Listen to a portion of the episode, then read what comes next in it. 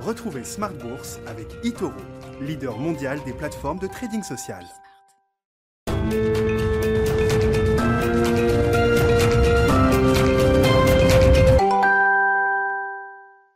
Et c'est parti pour Smart Bourse, votre deuxième édition de la journée. Smart Bourse chaque jour, votre double dose quotidienne de marché sur Bismart en direct à la mi-journée 12h30, 13h et le soir. Donc la grande édition pendant une heure, le grand digest de l'information économique, financière et boursière à partir de 18h30. Au sommaire ce soir, des marchés qui euh, craquent légèrement. Le CAC 40 a perdu jusqu'à 2% au cours de cette séance pour terminer en baisse d'un peu plus de 1% sous les 5500 points. Les marchés européens ont effacé pour la plupart d'entre eux en tout cas leur, euh, les gains accumulés depuis le, le 1er janvier avec euh, évidemment le grand rendez-vous de la soirée, la décision et la communication de la Banque centrale américaine. Ce sera le, gros plat de résistance évidemment avec nos invités de Planète Marché dans un instant. L'autre grand sujet à la une, c'est après le Big Short, le Big Short Squeeze, ce phénomène de, de, rachat de short sur les marchés euh, américains qui vise quelques valeurs en particulier, GameStop étant euh, l'emblème du moment depuis quelques jours. On voit les, les traders particuliers qui se rachètent rassemble sur les forums boursiers américains, le forum Wall Street Bets du réseau social Reddit notamment, qui accueille jusqu'à 2 millions de ces investisseurs particuliers qui se sont mis en tête de faire plier les vendeurs à découvert et ne sont non seulement ils y arrivent, mais certains de ces fonds, de ces hedge funds euh, short sellers, vendeurs à découvert sur le titre GameStop ou sur d'autres valeurs sont obligés d'être recapitalisés aujourd'hui par leurs actionnaires. C'est donc la revanche des traders particuliers, la revanche de cette génération Robinhood du nom de cette application de trading très populaire aujourd'hui aux États-Unis auprès de la nouvelle génération, avec évidemment des phénomènes boursiers spectaculaires, puisqu'on voit certaines valeurs doubler euh, chaque jour quasiment. GameStop évidemment. On voit également l'exploitant de, cinéma américain AMC qui s'envole de plus de 200% sur la, la journée euh, aujourd'hui. Et puis un phénomène qui euh, semble se diffuser un peu en Europe, là aussi hein, sur les valeurs les plus vendues à découvert. on voit les foncières aujourd'hui, les foncières commerciales Unibail Rodamco, Clépierre qui sont envolés de 15-20%. On voit le titre Nokia également qui progressait déjà ces, ces derniers jours sans explication particulière qui prend 20% aujourd'hui. Que penser de ce phénomène boursier? Est-ce que c'est un nouveau monde, une nouvelle génération de traders qui investit les marchés actions?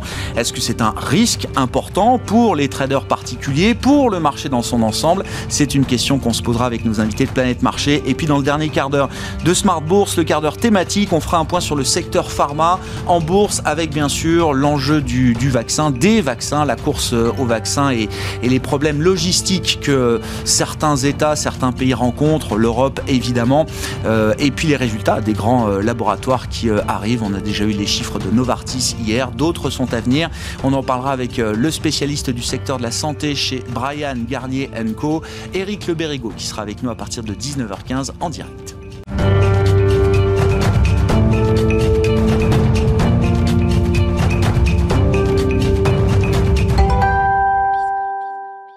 Mais d'abord, le résumé d'une séance un peu compliquée, volatile, nerveuse avec Nicolas Pagnès depuis la salle de marché de Bourse Direct.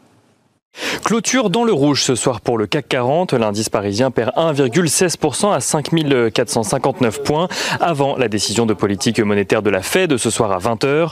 Le consensus de marché attend que Jérôme Powell annonce une politique monétaire inchangée, à savoir des rachats d'actifs au même rythme de 120 milliards de dollars par mois. Une politique accommodante qui laisserait la possibilité aux démocrates de mettre en place leur plan de relance le plus facilement possible. Pour le moment, les démocrates semblent être déterminés à faire avancer ce sujet justement avec ou sans les républicains. Le leader démocrate au Sénat, euh, Chuck Schumer, évoque même l'idée d'un vote dès la semaine prochaine. Il s'agirait d'un vote de résolution budgétaire qui, si elle est acceptée, pourrait ensuite donner lieu à un vote de réconciliation budgétaire, euh, vote qui ne nécessiterait plus qu'une majorité simple pour être adopté. Un moyen clair de tenter d'imposer le timing euh, d'adoption du plan à ses collègues républicains après avoir estimé que ceux-ci seraient plus enclins à voter ces nouvelles aides qu'à partir de la mi-mars. Les investisseurs qui suivent également ce ce soir les rebondissements sur le front du vaccin et des mesures de restriction en Europe. Si le confinement est envisagé en France, le gouvernement euh, semble vouloir tout faire pour l'éviter. Certaines voix évoquant même un allongement des vacances de février à la place. Sur le front des vaccins, le ton monte entre l'Union européenne et AstraZeneca alors que le groupe pharmaceutique ne devrait livrer qu'un quart des vaccins initialement prévus au premier semestre. De son côté, Sanofi a passé un accord avec BioNTech pour aider la biotech allemande à produire le vaccin qu'elle a mis au point avec Pfizer. Un accord qui laisse espérer au gouvernement français que l'objectif de livraison euh, prévu par Pfizer pour l'Union européenne redevienne réalisable. Du côté des valeurs à présent, aux États-Unis, tout d'abord, Microsoft annonce une progression de 17% de son chiffre d'affaires à 43,1 milliards de dollars au dernier trimestre. Une activité portée notamment par le travail à distance en cette période de pandémie qui lui ont permis d'équiper bon nombre d'entreprises avec son offre Azure spécialisée en cloud computing. Euh, Boeing annonce de son côté avoir réalisé une perte d'un peu plus de 8 milliards de dollars au quatrième trimestre 2020. Une perte qui passe même à près de 12 milliards de dollars en intégrant la charge importante qui pèse sur le groupe à cause du report du lancement du 777X à 2023 à cause de la pandémie. Boeing qui a d'ailleurs euh, vu le 737 MAX à nouveau autorisé à voler en Europe. À Paris, à présent, LVMH publie un chiffre d'affaires annuel de 44,7 milliards d'euros, euh, limitant ainsi son recul de chiffre d'affaires à 17% dans la période actuelle. Le résultat opérationnel courant, lui, ressort euh, supérieur aux attentes à 8,3 milliards d'euros. Le résultat net du groupe recule de son côté de 34% à 4,7 milliards d'euros. Le groupe, qui a notamment été porté par les marques Dior ou Vuitton, aborde l'année en cours avec une confiance prudente. Somfy annonce de son côté avoir enregistré une hausse de 6,1% de son chiffre d'affaires à données comparables. Un chiffre d'affaires qui s'élève à 1,257 milliards d'euros sur l'ensemble de l'année 2020. Et on notera également que Unibail Rodamco Westfield était très recherché aujourd'hui, tout comme Clépierre, profitant de nombreux rachats de positions après avoir été parmi les valeurs les plus shortées euh, à la bourse de Paris. L'espoir d'un confinement évité euh, porte également les titres euh, à la clôture ce soir. Ce soir, les investisseurs pourront prendre connaissance de la politique monétaire de la Fed, donc à 20h, on le disait en introduction, mais aussi des résultats de Facebook, Tesla ou encore Apple.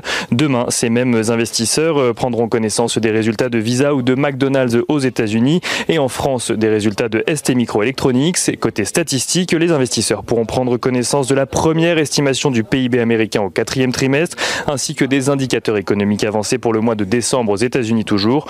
En Europe sera publiée la confiance des consommateurs pour le mois de janvier. Nicolas Pagnès qui nous accompagne tout au long de la journée sur Bismart depuis la salle de marché de Bourse Directe.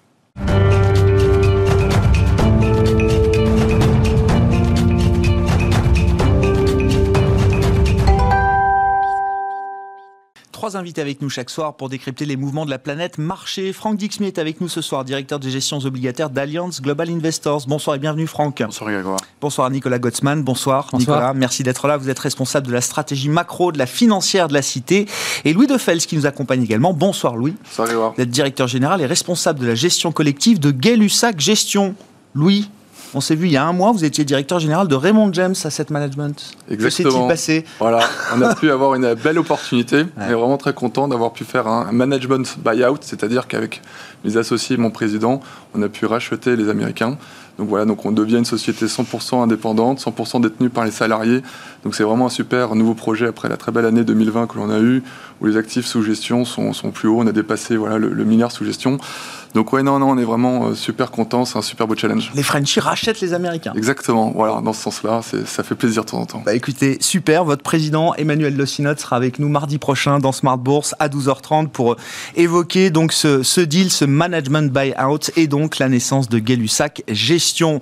Gardez la parole, euh, Louis, parce que je veux qu'on parle avec vous des phénomènes boursiers spectaculaires qu'on observe sur le marché américain avant tout, mais euh, des phénomènes qui semblent se diffuser aussi sur le marché européen. Cette revanche des traders particuliers qui arrivent à euh, mettre à mal, à faire plier certains hedge funds, vendeurs à découvert sur des dossiers très particuliers. Mmh. GameStop étant l'emblème du moment. GameStop tout le monde connaît ou à peu près. C'est la maison mère de Micromania, euh, du magasin de revente ou de vente de jeux vidéo. Euh, et voilà, j'allais dire, c'est des business en quasi faillite. Le titre pèse peut-être, enfin le groupe pèse peut-être plus de 20 milliards au moment où on se parle. Ça pesait un milliard en début d'année. Ouais, c'est vraiment l'ironie du sort. Ce qu'il faut vraiment comprendre qu'aux États-Unis, avec la nouvelle plateforme Robinhood, c'est vraiment des traders qui se sont alliés ensemble, voilà, pour faire plier ces hedge funds.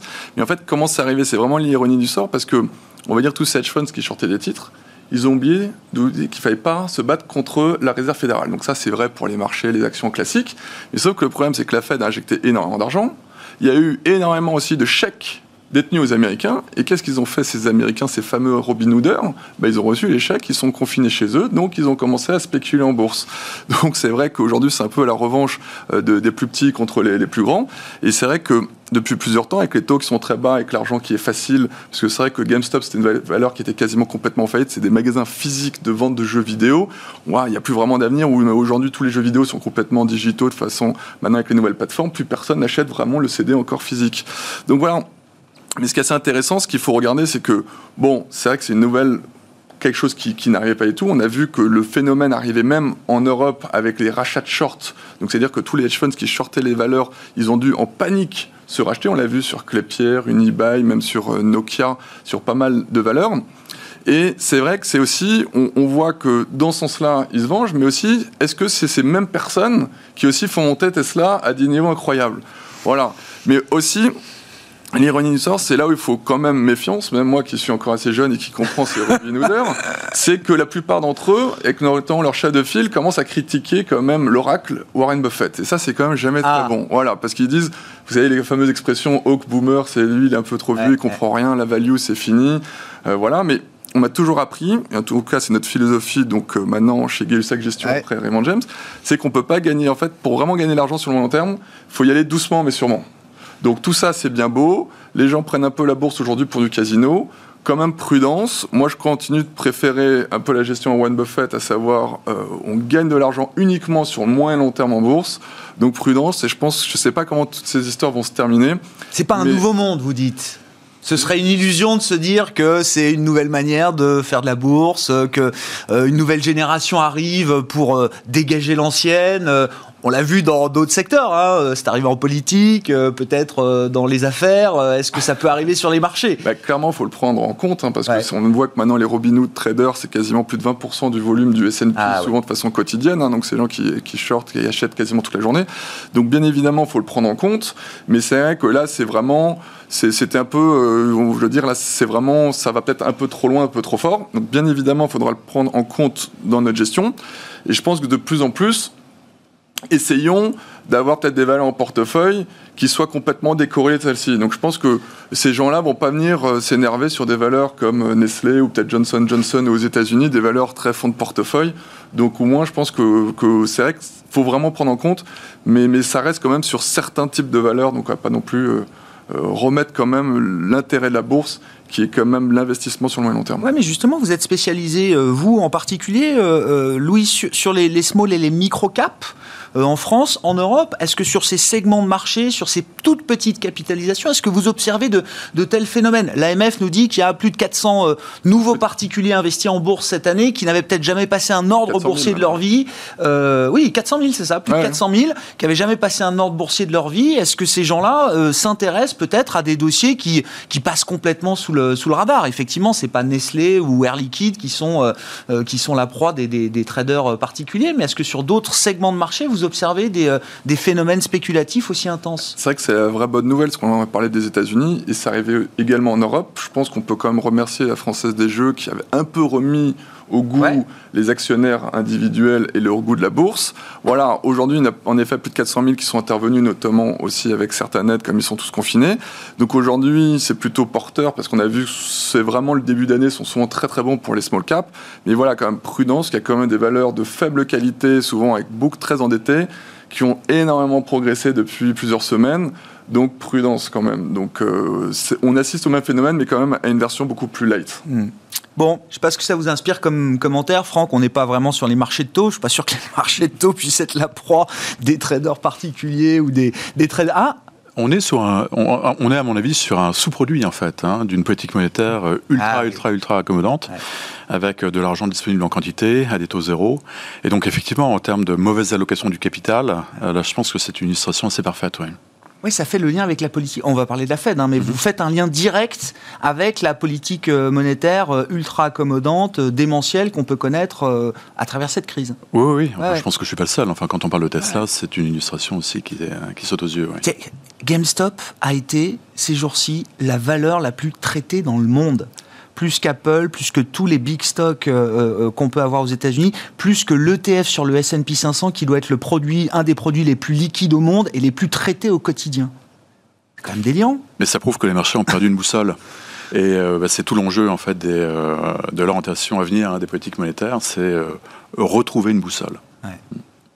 Nicolas, un commentaire euh, sur Ouais. ce phénomène boursier quand même, c'est intense. si c'est euh, euh, effectivement un peu pa- paroxysmique en ce moment, mais c'est des phénomènes qu'on a déjà vus en 2000, 2008. À partir du moment où on, a des- on atteint des plus hauts, on a, on a ce type de phénomènes qui se mettent en place. Et c'est aussi des phénomènes qui euh, historiquement ont eu lieu euh, bah, juste avant la crise de 29. Et c'était d'ailleurs amusant de faire le, le parallèle avec ce qu'on a aujourd'hui, notamment avec la décision de la Fed ce soir. C'est que donc dans les, la fin des années 20, en fait, il y avait aussi une spéculation boursière monstrueuse aux États-Unis, avec une élévation des, des cours qui était assez, euh, assez importante. Et il y avait une pression qui était mise sur le gouverneur de l'époque, qui s'appelait Benjamin Strong, qui était aussi assez euh, démentiel. Et lui avait répondu à ce moment-là que, il, euh, surtout pour lui, il était important de ne pas réagir à ce type de mouvement, parce que si jamais il réagissait, en fait, la Fed... Donc ne pas agit- resserrer la liquidité. voilà, c'est ça, parce que en fait, la Fed agit sur l'ensemble de l'économie et Ouais. seulement en agrégé. Elle ne peut pas sanctionner un secteur pour, euh, va- parce que si elle sanctionne un, secteur- un secteur, elle va punir tous les autres. Et donc ça, elle ne peut pas le faire. Et donc lui, il avait insisté sur ce point-là. Euh, en 28, euh, Benjamin Strong meurt juste après, euh, enfin quelques mois après ses déclarations. Il est remplacé par des gens qui sont moins bienveillants que lui, qui ont commencé à resserrer, et ce qui, a nous, ce qui nous a produit le crash de 29. Si on suit la logique de Benjamin Strong, euh, il- Voilà. ça- non mais ça veut dire qu'il y a un vrai risque systémique là. Si, Non, euh, justement, l'idée là maintenant, c'est que la, la Fed ne doit, doit ignorer ce genre de comportement. La seule chose qu'elle peut faire éventuellement, c'est commencer à, à voir au niveau régulation ce qu'il y a à faire, au niveau macroprudentiel, éventuellement de mettre des outils qui permettent éventuellement de contrôler un peu le marché, mais surtout de ne pas agir sur la politique monétaire. Parce que sinon on prend le risque quoi D'e- D'effets richesse négatifs très très importants. Non, parce qu'aujourd'hui, si vous regardez euh, les chiffres agrégés qui devraient intéresser la Fed, c'est-à-dire les niveaux d'inflation, le niveau de croissance nominale, vous devez agir. Et donc, euh, il n'y a, pas- de question à se poser. C'est que si vous avez des distorsions dans le marché qui peuvent exister ailleurs, euh, la réalité pour la Fed, c'est de gar- regarder notamment les, indicateurs nominaux. Et ces indicateurs-là leur disent clairement aujourd'hui, il faut agir, il faut soutenir le marché.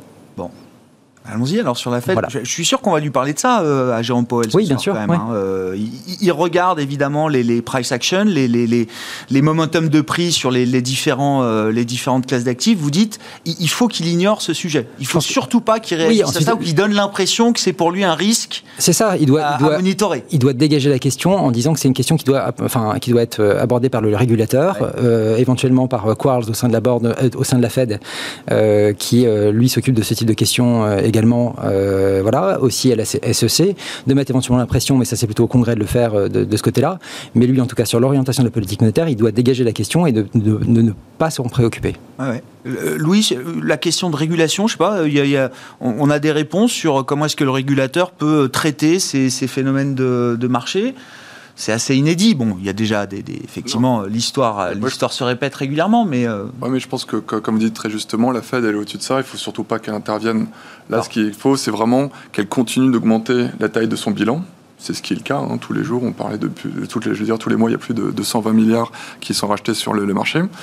Il y a eu un petit stress à un moment. Certains membres de la Fed qui se sont dit est-ce qu'on va voir le fameux mot tapering, c'est-à-dire ralentissement des achats futurs, c'est ce qui avait fait progresser notamment le dollar et fait monter les, les taux d'intérêt. Nous, on pense que pas du tout pour le moment, parce que de toute façon, pendant les six prochains mois, au minimum, comme il y a encore la crise liée à la Covid, je pense que la Fed va encore rester ce soir très accommodante. Elle va devoir Ah ouais. jongler voilà, entre l'inflation, etc. Mais nous, pour le moment, c'est que de l'inflation liée à des effets de base. Tout ce qui est lié au prix et au salaire, vous voyez bien, pour l'instant, il n'y a aucune inflation. Le, le Covid, c'est quand même encore un choc déflationniste, encore beaucoup plus en Europe qu'aux États-Unis. Mais je pense que voilà, Jérôme Powell va essayer essayer de faire un peu un numéro d'équilibriste. Mais nous, on pense qu'il n'y a vraiment aucun problème. Et surtout, il faut que les taux restent bas pour pouvoir financer le fameux nouveau plan de 1900, ouais, j'ai bien 1900 compris. milliards. Ouais, ma question, c'était le gendarme, le gendarme boursier américain là. Sur des, des- des sujets comme ça, euh, des forums boursiers qui rassemblent jusqu'à 2 millions de particuliers. euh, je- Est-ce que c'est un sujet qui peut être adressé, auquel le, le gendarme boursier peut apporter des réponses? Pour ça, c'est vrai que c'est une vraie nouveauté, parce que normalement, au niveau des professionnels, c'est interdit de se rassembler pour pouvoir euh, intervenir sur des cours. Mais au Vous, niveau en des tant que professionnel, vous avez Bah, normalement, c'est interdiction de vous interdiction concerter. concerter pour pouvoir manipuler les cours. Mais c'est vrai que des milliers de particuliers qui se mettent sur un site internet, Mm. bah, allez, amusez-vous À démontrer à démontrer concert. tout ça, Ouais, qu'il y a un concert et surtout à prendre toutes les personnes les uns par les autres. Donc c'est vrai que c'est un peu inédit. C'est ce qu'on a vu, la forte volatilité aujourd'hui, hein, parce que c'est vrai qu'il y a des cours qui sont vraiment stratosphériques. Et c'est vrai que moi, ce qui m'amuse, c'est comment ça va se passer À quel moment ils vont dire sur le site, bon allez, GameStop, ça suffit, on se déboucle, on vend nos, profits.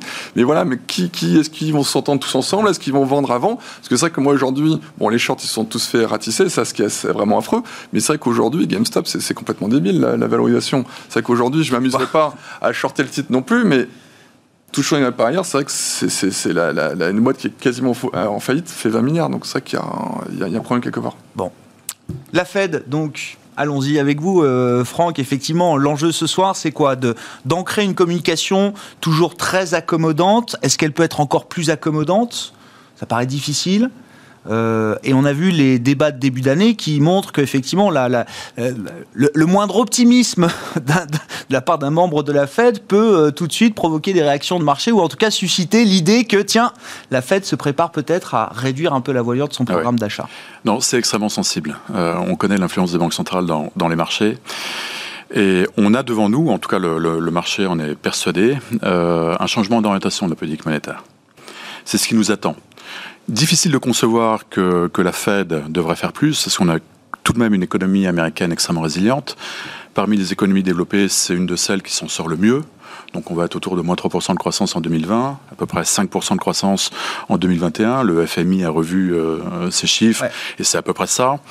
Euh, la Fed achète on l'a dit, 120 hein, milliards euh, de titres par mois. Donc la question, et surtout quand on se projette dans un monde après Covid, avec quand même beaucoup d'ambition sur la vaccination de la population américaine, euh, sur ces six premiers mois de l'année, euh, la question c'est est-il légitime de garder une politique monétaire aussi accommodante, alors même que l'économie euh, américaine va mmh. connaître un fort rebond, euh, essentiellement euh, dans une deuxième partie de l'année. Mmh. Et cette question, cette question, tout le monde se la pose. Et on l'a vu, hein, ça beaucoup influencé les taux d'intérêt à long terme en ce début d'année. Donc on a, on a eu un 10 ans américain qui a flirté avec les 1,2%, on a été à 1,18. Mmh. donc sur la deuxième semaine de, de, de, janvier, on est, on est revenu un peu.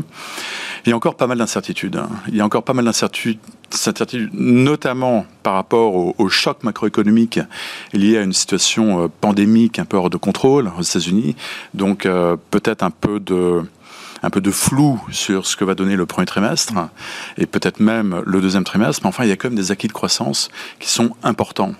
Et ça, on, ça, ça devrait jouer euh, favorablement hein, pour l'économie américaine. Et puis, il y a aussi ce plan budgétaire. Et, et là, euh, c'est à mon avis ce qu'il faut regarder de très très près. Donc, c'est un, un, paquet de 1,9 trillion de dollars, hein, 1900 milliards de dollars, mais beaucoup quand même de débats au, sein des démocrates sur euh, le relâche fin mhm. euh, sur ce plan-là. Il y a différentes vues. Euh, il y a une majorité qui va être compliquée à trouver au sein du camp démocrate, difficile aussi au Sénat. Bon, il y a ce, un peu ce bouton nucléaire de ces procédures de réconciliation, mais que vous pouvez utiliser que deux fois hein, dans une législature. Donc c'est un sujet sensible, mais tout de même, tout de même on a le sentiment que ce qu'on a devant nous, réellement, c'est un point d'inflexion sur la politique monétaire. Vous êtes convaincu que le prochain mouvement de la Fed, ce sera de réduire son programme moins, D'en faire moins, voilà, exactement, d'en faire moins. Et euh, donc tout l'enjeu, tout l'enjeu pour la Fed, c'est calibrer sa communication pour que ça se passe euh, le plus, euh, de la façon la plus souple possible. Et donc le meilleur scénario, c'est une érosion graduelle des taux long terme donc une tension graduelle des taux long terme, euh, motivée par des euh, données économiques qui peuvent soutenir un scénario quand même de croissance, motivé, motivé aussi par des break-even, donc des anticipations d'inflation un petit peu, un petit peu haussières. Euh, et si ça se passe comme ça, si les taux américains euh, commencent à flirter avec les 1,30, 1,40, 1,50%, c'est vrai qu'une annonce du tapering, donc pour la fête d'en faire moins sur son programme d'achat, sans doute en fin d'année, en fin d'année permettrait au marché d'absorber ce changement de paradigme. Parce qu'on va passer d'un équilibre totalement instable, mais d'un équilibre néanmoins où euh, on avait une influence majeure des banques centrales sur tous les marchés, à quelque chose d'un peu moins clair. Et, ça, cette transition-là, elle, est majeure sur, toutes les classes d'actifs. Je retiens donc 1,40 sur le 10 ans américain et une Fed en fin d'année qui commencerait à communiquer sur une réduction progressive graduelle de son programme d'achat. Ça vous paraît être le scénario idéal? Si tout ça est motivé par une dynamique de reprise suffisante. Donc je pense que ce qui se passe là, avec des taux long terme qui reviennent sur des niveaux de 1%, c'est pas forcément un scénario idéal pour la Fed. D'accord. Donc elle devrait elle, devrait organiser sa communication d'une façon extrêmement subtile, en lançant des indices pour que le tapering soit un non-event, en fait, euh, sur le, en début d'année prochaine. C'est possible, Nicolas, d'avoir une communication aussi subtile que ça de la part de la Réserve fédérale américaine, quand on connaît surtout la sensibilité des marchés à ces questions euh, autour, des, autour des taux? Pour, le coup, je pense que ça commence à devenir le cas. Euh, ce qui est intéressant, c'est de voir déjà la Fed est en train de changer. Alors déjà, on peut se dire que la Fed de 2020 était quand même assez agressive, mais la Fed de 2020 risque d'être 2021 risque d'être encore plus agressive parce qu'on a l'arrivée de Chris Waller qui est, là, qui est l'ancien directeur de la recherche de la de la Fed de Saint-Louis, donc qui était proche de James Bullard et qui l'a formé également et donc qui est très agressif également. Donc on, voit, on, rajoute un gouverneur qui a assez une vision un peu agressive. Et on voit qu'un des premiers discours de l'année, sans doute le plus, le plus important, était celui de Richard Clarida, qui lui a fait une communication, on va dire, un peu euh, au cordeau, justement, sur les conditions, enfin les conditionnalités qui permettront de voir éventuellement d'abord effectivement le tapering, mais surtout la hausse des taux. Et de voir le nombre de conditions qui ont, qui ont été élevées, parce qu'il avait fait un premier discours en novembre en mettant quatre conditions à cette, à cette hausse des taux. Maintenant, on est à, six conditions. Et donc, c'est vraiment de trouver ces ceintures et bretelles. En gros, c'est vraiment d'essayer de soutenir l'économie à son maximum, d'avoir des anticipations d'inflation qui soient au-dessus de 2% et pas en dessous. C'est l'inverse, l'inverse, enfin, exactement l'inverse de ce qu'on a en Europe, avec une inflation réalisée également de 2% en moyenne. Et il a en plus osé une petite phrase, mais c'était plutôt à l'oral qu'il l'a fait et pas dans l'écrit. C'était de dire que, euh, en fait, il voulait ça pendant un an, c'est-à-dire une inflation supérieure à 2% pendant un an. Uniquement avant de, voir, de pouvoir se poser la question de savoir si on allait euh, les taux. Et en mettant une conditionnalité supplémentaire, c'est-à-dire en disant à partir du moment où toutes les conditions seront remplies, eh ben, on attendra encore un moment pour, euh, pour agir. Donc c'est vraiment très très agressif. En fait, ce qu'ils veulent, c'est vraiment sortir de la dynamique dans laquelle ils sont ancrés dans depuis 2012, c'est-à-dire d'avoir des anticipations d'inflation qui sont en dessous de 2%. Ils veulent euh, casser cette situation-là. En gros, c'est un peu enfin, ce, qu'on avait déjà évoqué, c'est quasiment l'anti-choc Volcker. On avait euh, en 81, enfin en 79, on avait commencé à lutter contre l'inflation. Ça a été assez inefficace au départ, ce qu'on a pu voir aussi un peu depuis ces, ces, dernières années. Et là, on a une volonté, je pense, absolue de la Fed de casser ce rythme-là, enfin cette tendance-là, et de revenir dans une trajectoire plutôt ascendante, avec des taux qui veulent remonter. Et effectivement, je pense que par contre, ils ont, sur les taux longs américains, euh, ils ont l'ambition d'avoir des taux qui remontent, euh, et même plutôt avec plaisir. Ce qu'ils veulent, c'est que les anticipations d'inflation et de croissance soient de plus en plus importantes, ce qui permettra, on va dire, un retour de l'économie américaine. Et finalement, en fait, c'est pas forcément un problème non plus euh, pour le Trésor, parce que si on a effectivement des, une croissance nominale qui devient, qui revient des niveaux de 5%, ce qu'on a pu connaître aussi au cours de ces dernières années, vous avez des entrées fiscales qui vous permettent très bien d'assurer d'assurer la suite et d'avoir une dynamique qui soit très positive aussi bien au niveau monétaire que budgétaire. Et ça vous fait une coordination euh, macroéconomique qui est quasiment parfaite. Et donc là, on est vraiment quelque chose, sur quelque chose qui est, euh, qui est assez, assez intéressant. Donc ils peuvent relancer au niveau budgétaire en même temps sur le monétaire. Et, et ben, le résultat de tout ça, c'est d'avoir quand même des anticipations de croissance qui sont suffisamment fortes aujourd'hui pour que les États-Unis puissent retrouver leur trajectoire de croissance pré-crise dès le 2023, ce qui est quand même assez, assez surprenant. Ça n'a jamais eu lieu dans le passé. Enfin, 2008, c'est pas arrivé, c'est pas arrivé dans le passé. Et surtout, si vous faites la comparaison avec ce qui se passe en Europe, c'est-à-dire que donc les, les Américains, on les attend en gros à peu près 7,5 de croissance en 2023, au-dessus du niveau de 2019. Les Européens, on les attend à 2,5 par rapport à ça, c'est-à-dire que la, croissance euh, européenne, c'est un tiers de ce que font les États-Unis, et on voit simplement, tout ça n'est pas le résultat d'une fatalité, c'est simplement d'avoir une prise en compte et une volonté politique de faire un changement macroéconomique qui soit majeur, qui permette de soutenir l'économie à un niveau euh, euh, supérieurs qui permettent effectivement le retour du plein emploi, le retour des salaires et un cercle vertueux au, sein, au, niveau économique et d'en finir avec l'idée de stagnation séculaire. Ça nous donne quoi comme timing, Nicolas? Je vous passe la parole aux autres. Hein, mais votre sentiment, c'est que la Fed pourra peut-être commencer à réduire progressivement son soutien, euh, quoi, fin d'année, courant 2022 Je pense que le paradoxe. On va avoir suffisamment de bonnes surprises économiques là au cours des prochains trimestres aux États-Unis pour permettre justement d'enclencher peut-être une. Le paradoxe, je pense qu'ils font, ils font tout pour dire qu'ils vont pas le faire tout de suite et ils vont pas le faire cette année. Clarida a dit qu'en gros, que le tapering, euh, on, on en parlera dans un an. D'accord. Euh, et en même temps. la voix de Clarida est suffisamment forte pour euh, avoir cette conviction aujourd'hui? Les trois voix les plus importantes, c'est Clarida, Powell et, euh, et Williams. C'est les, les, trois. C'est la Troïka, c'est. Voilà, bref.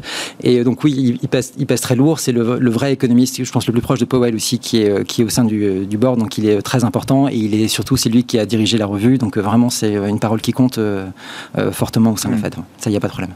Bon. En fait, Louis et puis euh, Franck, bien sûr. Ah bah, parce que vous allez-y, moins économiste que vous.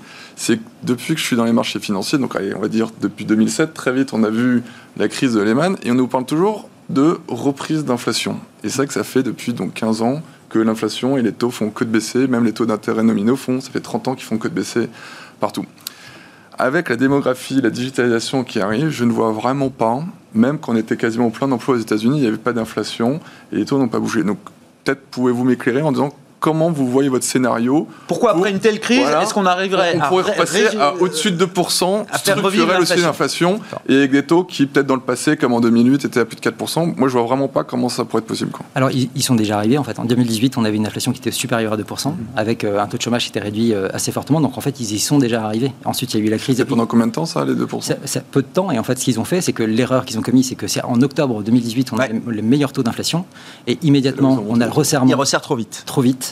Et du coup. Et là, vous dites, ils attendront. Ils attendront peut-être un an. Bah, ils ont commis Avec une inflation supérieure à 2% en moyenne. 40 ans qu'ils commettent les mêmes erreurs à, réagir trop tôt, euh, c'est fini. Et, le marché gardera ses nerfs par rapport à ça euh, Alors, Nicolas, puis alors Franck, allez-y, allez-y, Franck. Est-ce que le marché gardera ses nerfs par rapport à ça? Parce qu'on sait en plus que mécaniquement, l'inflation va bondir. L'inflation cœur, même. Ce sera vrai en Europe. Euh, je crois qu'on aura la première estimation d'inflation en janvier la, semaine prochaine. Et, ce, sera, ce sera vrai aussi aux États-Unis, sur des effets de base.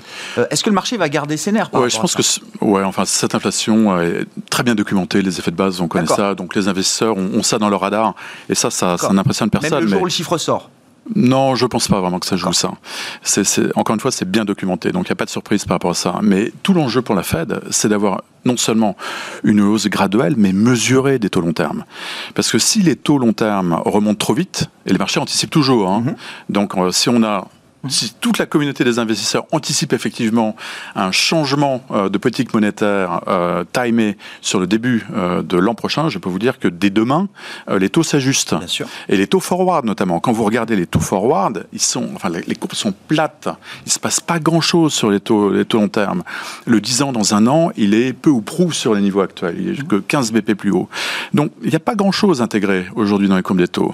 Mais il faut surtout pas que les taux long terme remontent trop vite, parce que là, on a un resserrement des conditions financières. Et ça, ça, ce serait très très compliqué à gérer pour la Fed. Et, comment va faire la Fed le jour où l'inflation est à plus de 2% pour continuer de contrôler justement cette courbe de taux et notamment les taux longs pour contrôler les forces de marché? On, est dans une phase d'expérimentation en fait hein, sur la politique monétaire, hein, puisque le, il y a une, il y a, une cible d'inflation avec une euh, certaine flexibilité euh, autour de cette inflation. Euh, on ne connaît pas franchement aujourd'hui la fonction hein, de, de la Fed, donc on va la découvrir. Mais il est assez intéressant de regarder que la communication de la Fed, elle n'est pas tant sur l'inflation en ce moment, elle est sur le taux de chômage. Mm. Donc le, focus, il est vraiment sur le taux de chômage, et le taux de chômage, c'est quelque chose que vous pouvez maîtriser quand même dans vos prévisions, avec vos projections économiques, c'est quand même un peu plus fiable que des anticipations d'inflation. Et, on le voit, enfin la, Fed a, clairement dit qu'elle ne euh, diminuera pas euh, ses achats sur les marchés tant que le taux de chômage sera là où il est. Hmm. Donc à 6,7%, on n'y est pas. On n'y est pas. Donc, euh, elle, va... nous redonner des cibles de taux de chômage, comme on l'a fait sous Bernie oui, Hélène. Des seuils qui ont été enfoncés à chaque fois. Hein. Autour de 4%. Et ça, ce sera, oui, là, là, ce sera intéressant. Et là, on devrait avoir une inflexion dans la communication. Ce ils, ont, aussi un, moyen de communication qui est maintenant le dot donc qui est, euh, tous les trimestres, ils vont nous publier en gros leurs anticipations. De, taux, hein. c'est les projections de chaque membre de la Fed du niveau des taux, euh, directeurs, de, chômage, de croissance. fin d'année, un an, deux ans, trois ans, et toutes les métriques et à travers ça, parce qu'il y, a un effet euh, performatif de ce discours-là, c'est-à-dire que l'inflation réalisée, généralement, le meilleur prédicteur, c'est quand même l'inflation anticipée. Et donc, si vous vous donnez, euh, si les, les, gouverneurs de la Fed euh, marquent en prévision des anticipations au-dessus de 2%, je pense que le marché serait content de le voir ça, et ça montrera leur détermination. Mais ensuite, à eux de fixer le niveau, qui, parce qu'en fait, le niveau qu'ils anticipent, c'est aussi un signal qui dit voilà le niveau qu'on veut avoir. Et du coup, on guide le marché en disant voilà, vous pouvez aller dans cette direction-là parce que c'est là où on veut aller.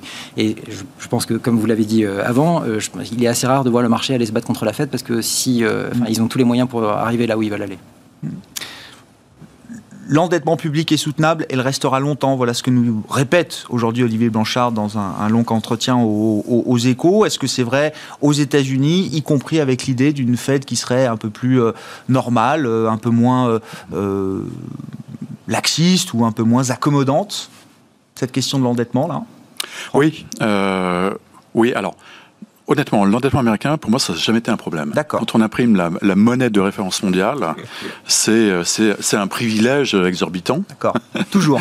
toujours, toujours. C'est un peu plus un problème euh, en zone euro. Mais en zone euro, en zone euro, ce qui importe, et j'ai bien aimé l'article de Blanchard, et c'est exactement notre approche. Blanchard nous dit que euh, les métriques euh, de dette rapportées au PIB, ça ne sera à rien. Mais il a tout à fait raison. Tout à fait raison. On, on, on compare un stock, stock et un, flux. Oui. Euh, ça n'a aucun sens. Et effectivement, quand on regarde l'évolution de la charge d'intérêt oui. des différents pays plus on en zone euro, plus la charge baisse. Effectivement, dans un contexte de taux négatif ou nul, effectivement, plus on s'endette, voilà. Moins, euh, plus c'est soutenable, on va dire. Ouais. Alors tout ça a une limite, tout, et, et, et, la limite, c'est un, quand est-ce qu'on va rebrancher euh, la discipline budgétaire en zone euro? Parce que là, on a débranché le pacte de stabilité et de croissance. Il est évident que, notamment sous l'influence des Allemands et de quelques pays nordiques, c'est un débat qui reviendra. Mmh. Alors, c'est beaucoup trop tôt pour l'avoir. Ça, je pense que tout le monde est d'accord, parce qu'on est tous dans une situation euh, difficile d'un point de vue économique. Mais dans 18 mois, mmh. dans deux ans, c'est un débat qui reviendra nécessairement.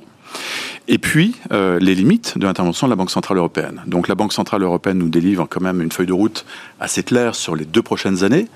Euh, mais là aussi, c'est un grand débat. Donc Parce vous dites que l'endettement public sur... est soutenable, il restera longtemps, mais pas forcément en zone euro je suis pas très inquiet là-dessus parce que les, les, les, les, taux long terme en zone euro sont influencés par un excès d'épargne. D'un point de vue macroéconomique, on a un tel excès d'épargne qu'on a beaucoup d'arguments pour justifier des taux très très bas. Mm. Et tant que votre taux euh, est inférieur à votre croissance nominale, je veux dire que cette dette, effectivement, elle reste mathématiquement soutenable.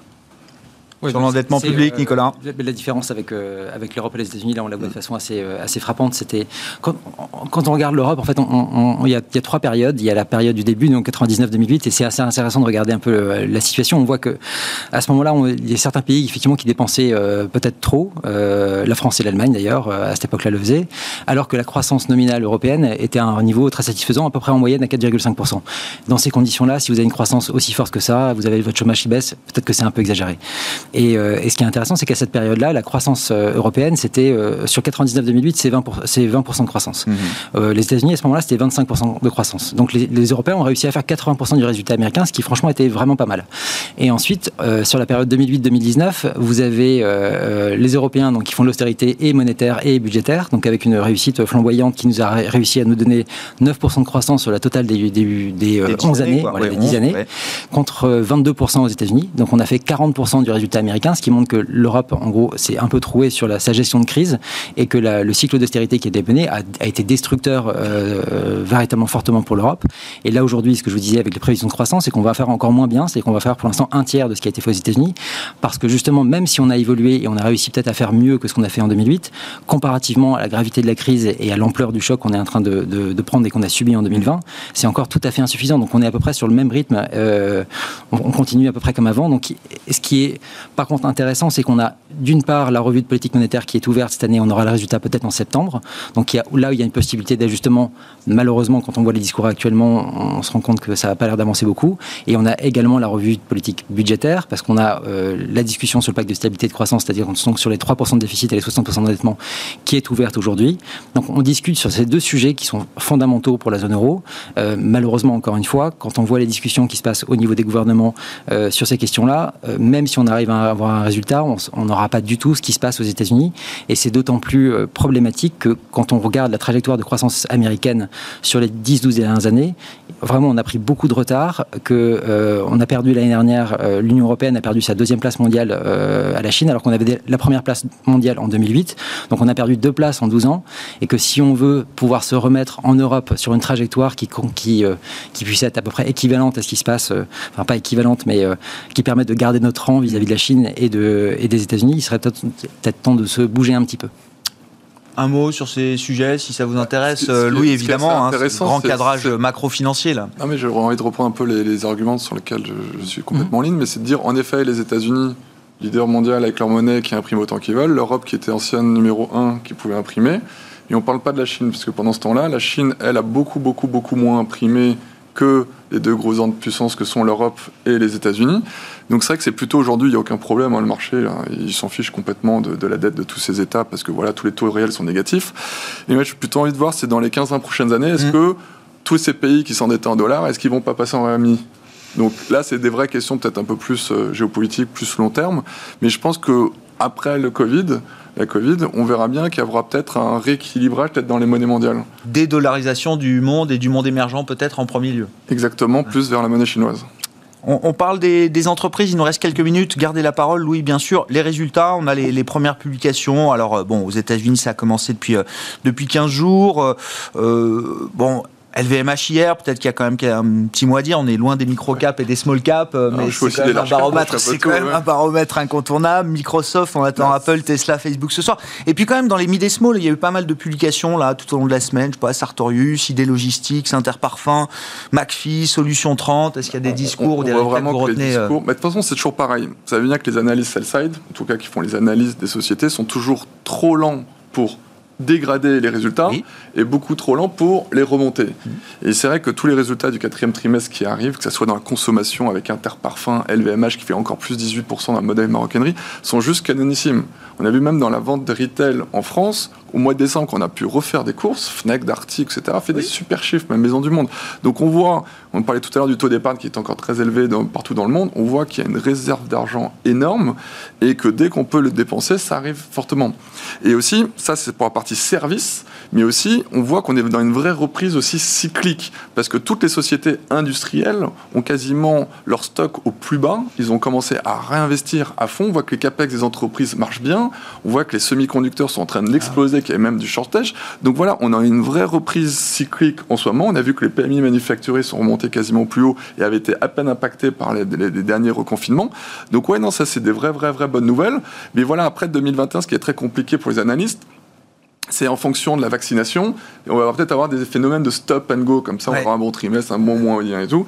Mais c'est vrai qu'une fois que tout cela sera passé, euh, normalement, on, nous, on continue d'adhérer à, la, forte reprise cyclique qui, qui, a à peu près dans, que, connaît le monde aujourd'hui. En, tant que gérant, vous dites, voilà, c'est le cap qu'on se fixe, et même avec euh, quelques mois de retard liés à des décalages, des calendriers de vaccination, des logistiques un peu, un peu compliquées, vous dites, ça reste quand même le cap. La réouverture des économies, la reprise du cycle toujours un peu la fameuse reprise en cas, hein, comme vous avez vu. Donc, euh, de ceux qui bénéficient un peu du Covid, comme Microsoft, grâce à LinkedIn et le cloud Azure aussi a cartonné.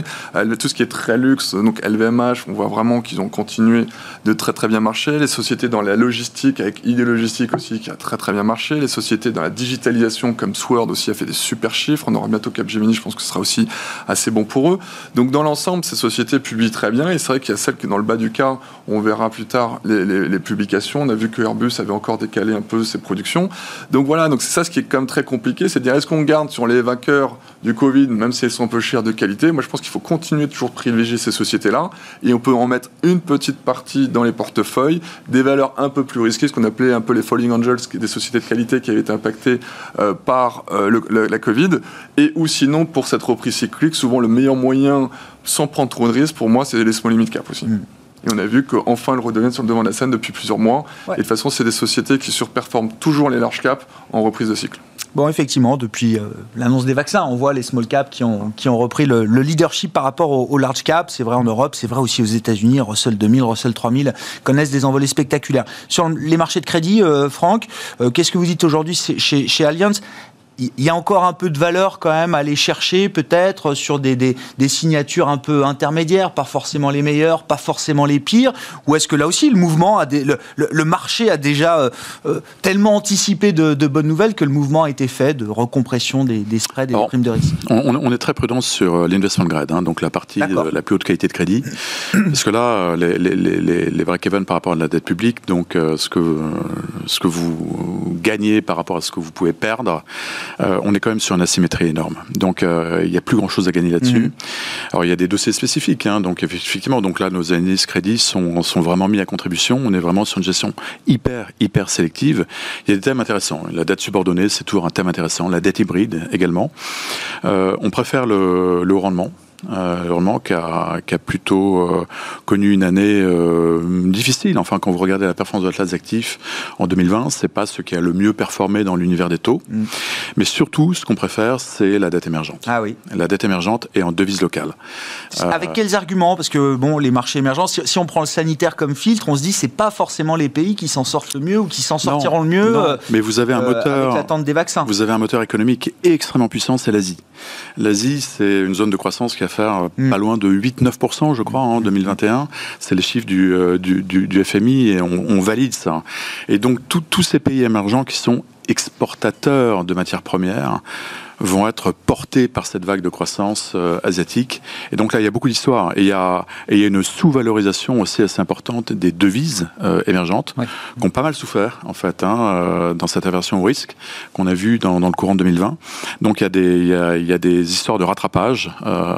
donc c'est là-dessus qu'on qu'on peut créer pas mal de valeur dans un univers obligataire où quand même les taux sont extrêmement faibles. Ça, je l'ai appris avec des spécialistes des marchés émergents sur le crédit corporate high yield émergent on constate généralement qu'il y a moins de taux de défaut que dans des euh, économies très développées comme les États-Unis, euh, par exemple, et que souvent ces boîtes-là sont bien mieux gérées que, que le souverain auquel elles appartiennent, et que le marché confond parfois le, corporate émergent et, son souverain. je crois qu'il va falloir changer de nomenclature, parce que quand on parle de pays émergents, euh, vous avez l'Indonésie, vous avez la Chine, enfin ces pays-là n'ont rien à envier à des économies extrêmement développées. Bon, c'est vrai, sur la dynamique de marché, les émergents, je vous vois acquiescer. oui, bah, sur, le Brésil, c'est vraiment impressionnant parce que la, moi je pense qu'ils payent aussi assez largement euh, leur président euh, Bolsonaro, mais ils ont, la, enfin, le réel a, baissé sensiblement, enfin très largement euh, au cours de l'année 2020. Et ce qui est intéressant, c'est que pourtant ils ont une banque centrale qui avait fait vraiment le travail sur les 4-5 dernières années. Ils étaient revenus à, 2% d'inflation, ce qui pour, enfin, était un record absolu pour eux. Ils ont fait un plan de relance pour la petite histoire qui est deux fois supérieur, même plus de deux fois supérieur à celui de la France. donc, ah, c'est le Brésil, hein, mais, oui, d'accord. En termes de, de points de PIB, et c'est ça quand même, c'est quand même très intéressant. Euh, et qui a euh, justement contré euh, pas mal l'effet de, sur le PIB. Et malgré cela, et pourtant ils ont eu aussi à la fin d'année des records en termes d'investissement étranger sur leur sol. Donc il y a plein de dynamiques qui peuvent être très positives. Comme vous avez dit aussi, ils sont exportateurs de matières premières qui ont largement rebondi. Ils profitent de la demande chinoise, donc ils ont vraiment pas mal d'indicateurs ouverts. Et malgré ça, ils ont eu une devise qui n'a pas vraiment tellement remonté, qui a même plutôt baissé depuis le début de l'année. Et donc il y a de la valeur là. Il y a de la valeur également de ce côté côté-là. Et, et, ensuite, effectivement, enfin tout, tout ce qui est intéressant aussi de voir le, le rythme de vaccination qui se passe aux États-Unis, parce que même si on attend une reprise américaine forte et peut-être assez rapide, c'est de voir que le rythme qu'ils ont actuellement, ils ont déjà vacciné 25 millions de personnes. Si on prend les, gens qui, sont, qui ont plus de 65 ans, c'est-à-dire 55 millions de personnes aux États-Unis, c'est-à-dire 80% des décès, euh, en fait, ils peuvent arriver à avoir vacciné toute cette population à peu près début mars. Et là, on pourrait avoir déjà une réouverture euh, assez large euh, de l'économie américaine et de voir enfin le, le boom se réaliser avec les 1400 milliards d'épargne disponibles. qui sortiraient des livrets. On s'arrêtera là pour ce soir. Merci beaucoup, messieurs. Merci d'avoir été euh, avec nous pour participer à Planète Marché, le rendez-vous, la discussion de marché chaque soir dans Smart Bourse sur Bismart. Louis de Fels, directeur général désormais de Gay-Lussac Gestion. Je vous donne rendez-vous euh, mardi prochain avec le président de Gay-Lussac Gestion qui sera avec nous pour nous expliquer effectivement donc le rachat de la société de, de gestion d'asset management de Raymond James euh, en France. Nicolas Nous accompagne également, le responsable de la stratégie macro de la financière de la cité. Et Franck Dixmé, directeur des gestions obligatoires d'Alliance Global Investors.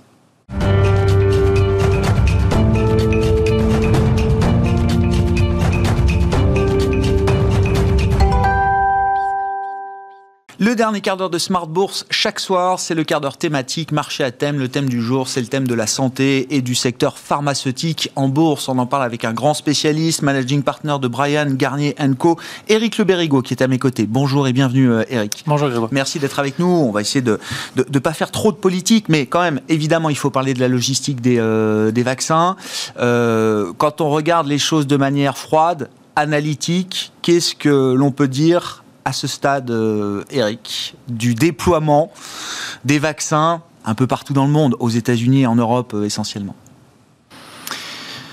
ah, en Europe, euh, on, paye, on paye la fragmentation, je pense, du, continent. C'est sûr que par rapport à. On l'avait vu en termes de soutien économique. ça a été dit plusieurs fois. on n'a pas l'équivalent d'un Barda. C'est peut-être en train de se négocier. On sera peut-être prêt pour le coup d'après. Bon Ça, ça, a valu certainement un petit retard aussi sur, euh, sur la partie euh, commande, euh, préparation, aide aussi à l'investissement, parce qu'on a vu que tout s'est fait finalement dans un laps de temps assez court.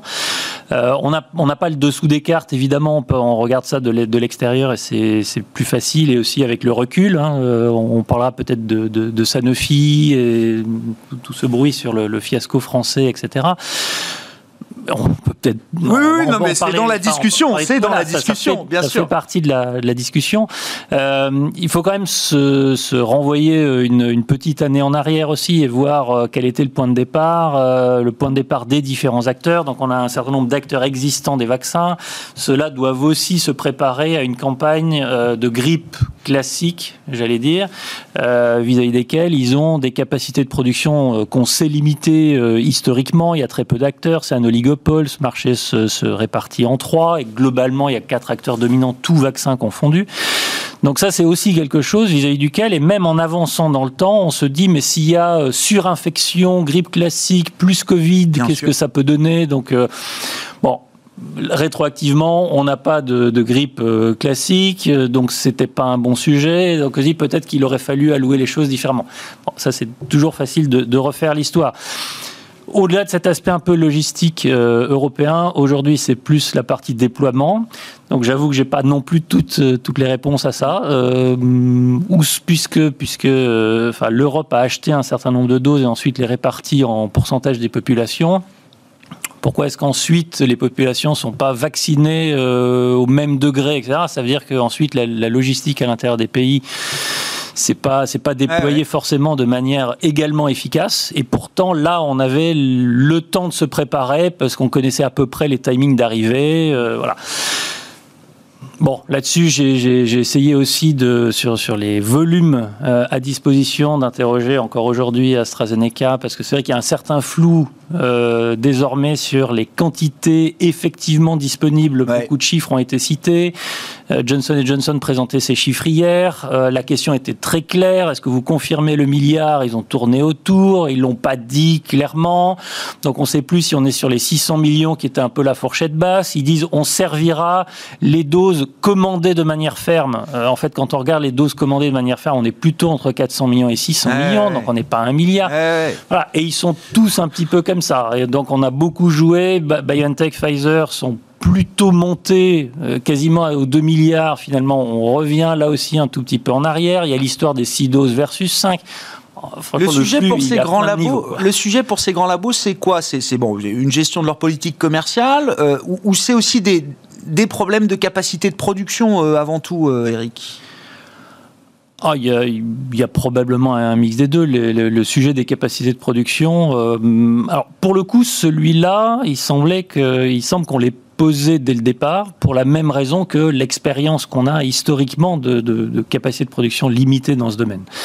Donc même si on avait une nouvelle technologie, que cette nouvelle technologie avait peut-être des potentialités mmh. nouvelles et qu'on changeait un peu de paradigme, bon, on, s'étonnait quand même soudainement de. Donc quelque part là, il y a une espèce de retour à, à réalité et ça, ça devrait pas tellement nous étonner.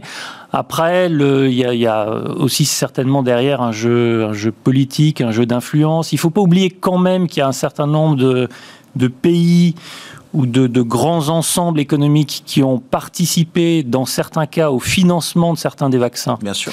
Donc, on a parlé à une certaine époque de donner priorité à certains pays euh, contre d'autres et ça. Bah, c'est simplement la logique aussi d'avoir été payé pour euh, aller au bout. Mmh et notamment un des deux qui est aujourd'hui sur le marché, enfin celui de Moderna, est quand même sponsorisé significativement. Et c'est normal de retourner à celui qui a financé euh, une partie des premières doses. Alors, euh, dès qu'on touche à la santé, le, sujet est un peu sensible et on se dit que c'est... C'est un bien commun et que c'est... Euh, voilà, ces sujets-là ne devraient pas s'appliquer. Il n'empêche qu'il y a des contrats et Évidemment. les contrats, il faut les respecter. Si on dit un mot de Sanofi, effectivement, comment est-ce que le, groupe français aujourd'hui, comment vous expliquez que Sanofi en soit réduit aujourd'hui à conditionner, je crois, 100 millions de doses de Pfizer-BioNTech et non pas à être euh, fer de lance de la production de vaccins. Euh, Là aussi, c'est un échec ou pas ou c'est une question de choix, euh, ça, ça, s'est pas fait parce que les, les, les choix n'ont pas été les bons au départ, ou c'est, on peut dire que c'est un échec? Ah oui, factuellement, euh, factuellement c'est un échec. Et je sais que pour le coup, si on met euh, Sanofi plus euh, Pasteur, Pasteur, bien sûr, oui, oui. je crois qu'on peut dire que l'onde de choc dans, dans, dans, le milieu est quand même extrêmement forte. Mm. Voilà, il y a des, des, vraies interrogations et je pense que ça, ça aura des, des, conséquences. Toutes ne seront pas négatives. Peut-être ça ouvrira les yeux aussi sur le support qu'il faut apporter en amont parce que là encore, juger a posteriori est un, est un petit peu facile. Donc il y avait forcément une question de, une question d'arbitrage, comme je le disais, par rapport au vaccin de la grippe classique. Mais c'est vrai qu'il y avait eu en amont certaines discussions avec des acteurs de l'ARN messager. Est-ce que ceci était trop gourmand pour Sanofi En tout cas, ça ne s'était pas fait. Mmh. Évidemment, on peut le regretter. Quand on est un acteur majeur de cette industrie, est-ce que c'est pas être passé un petit peu à côté de ce virage technologique? Alors, ils ont l'accord avec Translat Bio, mais qui est un acteur beaucoup moins avancé, qui mhm. n'est pas encore rentré en clinique. Donc, euh, enfin, en tout cas pour, pour la Covid telle qu'elle se présente aujourd'hui si c'est pas si pas trop tard, ça arrivera très très tardivement. Donc euh, oui, il y a un échec. Après, il y a une question aussi un petit peu de malchance sur, sur, la manière d'avoir construit ce vaccin-là, de, de peut-être pas, pas, pas, avoir euh, forcément les, les, bons ingrédients, tous les, les bons éléments avec ça. Mais le, le, le couple Pasteur-Sanofi, c'est vrai que c'est un, un coup sérieux pour, euh, pour la France. Euh, dans les résultats de ces grands labos, est-ce qu'on va découvrir des, de, mauvaises surprises euh, J'ai en tête la publication de Novartis, je crois c'était c'était hier, qui a été visiblement décevante pour les investisseurs. Et c'est vrai que dans la communication de Novartis, alors euh, je ne sais pas dans quelle dans quelle activité Covid est-ce qu'ils sont le plus le plus impliqués. En tout cas, ils mettent en avant que leur activité ophtalmo, euh, dermato, les génériques avec dose, finalement, mm. tout ça est plutôt pénalisé par bah, un monde de la santé qui est très focalisé aujourd'hui sur le, le Covid avant tout. Oui, c'est très juste. en fait, on, se demande là, après les, deux publications d'hier, Novartis et, et, GNG, ouais, euh, dans, quelle mesure, euh, en fait, à nouveau le Covid est le, terme magique un peu que ça représente. Hein, Juste pour, pour, illustrer la chose, hier ou avant-hier, il y a une petite euh, biotech suisse qu'on aime beaucoup par ailleurs, mais qui jusqu'ici est plutôt connue sur son travail dans la sclérose en plaques, qui a dit, tiens, nos travaux intéressent dans le Covid, et on a reçu un grant de 137 000 euros. ça a pris 31 Enfin, voilà. Donc, on, est un comme peu il fallait, comme blockchain à l'époque pour certains secteurs. Voilà. Toujours Covid, c'est le mot à Et, donc, euh, vous êtes du bon côté ou vous êtes du mauvais? Dans le cas de Novartis, effectivement, ils sont pas impliqués euh, ni dans la recherche d'un vaccin, euh, ni dans les traitements très avancés. Il n'y a pas d'activité diagnostique, donc ils sont pas du bon côté. Et malgré tout, bah, on continue à avoir un impact. Et là, on parle de déprogrammation d'un certain nombre d'opérations, de, de, de remobilisation du personnel des hôpitaux, etc.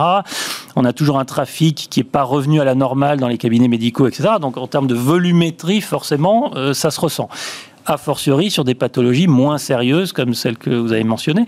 Et donc, euh, peut-être que ça va être encore l'élément discriminant ah entre ceux qu'on va vouloir avoir, en tout cas en ce début d'année, et ceux pour lesquels on se dit, bon, bah, on verra peut-être un peu plus tard.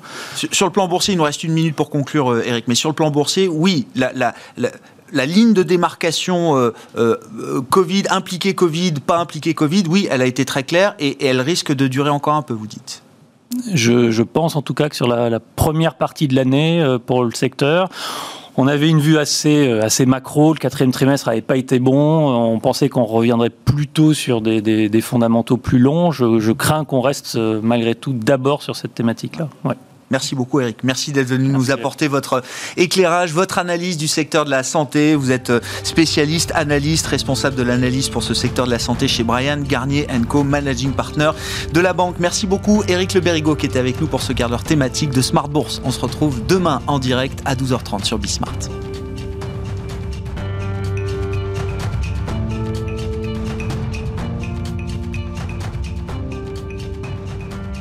C'était Smart Bourse avec Itoro, leader mondial des plateformes de trading social.